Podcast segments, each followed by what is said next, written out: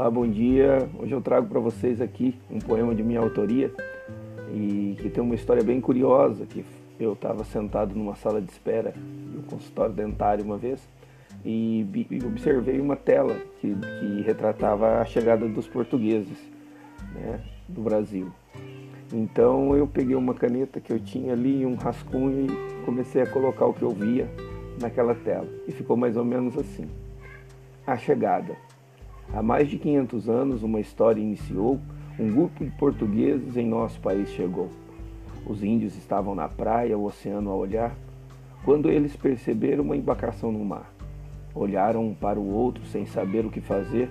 O cacique mais esperto deu sinal para correr. Depois de poucos minutos, a praia estava deserta, e perto atrás dos arbustos a tribo estava encoberta. Os nativos observavam com os olhos bem abertos, os barcos se aproximando e o corpo todo coberto. Os selvagens se olhavam com vontade de sorrir. Será que eles têm medo do sol que temos aqui? Aquele povo estranho pegou um barco pequeno. Três vieram em pé, dois segurando o remo.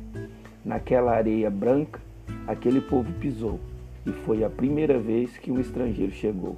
Os portugueses olhavam, parecendo bestificados. Nunca viram tanta beleza em um lugar isolado. Depois de um tempo olhando, todos admirados, viram um arbusto mexer e ficaram assustados.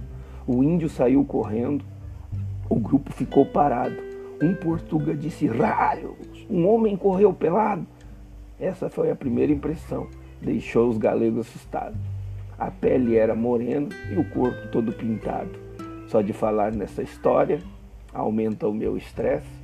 Não faço mais nenhum verso, pois o resto vós me seja conhece. Ricardo Ambrosio. É isso aí. Um abraço a todos aí. Tudo de bom.